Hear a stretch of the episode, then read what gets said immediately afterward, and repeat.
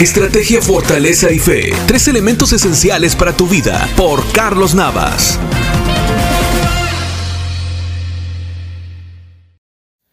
¿Has oído acerca de la posverdad? Es cuando las emociones y creencias no permiten que alguien acepte una verdad presentada con evidencias e información genuina y objetiva. Por ejemplo, se le pide a la población permanecer en casa durante la cuarentena.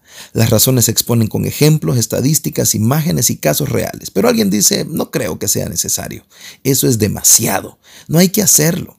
Pues verdad, sus creencias y emociones no le dejan aceptar la realidad. Pasa lo mismo con Dios. Las evidencias de su existencia, amor y necesidad de Él son objetivas. Sin embargo, las creencias y emociones nos bloquean para abrir nuestra vida para Él. Lo necesitamos. Con Él esta carga será soportable y manejable. El libro de los Salmos en el capítulo 19 dice, el cielo azul nos habla de la grandeza de Dios y de todo lo que ha hecho. Mira el cielo azul y recuerda que Él está allí, listo para ayudarte. Dios te bendiga.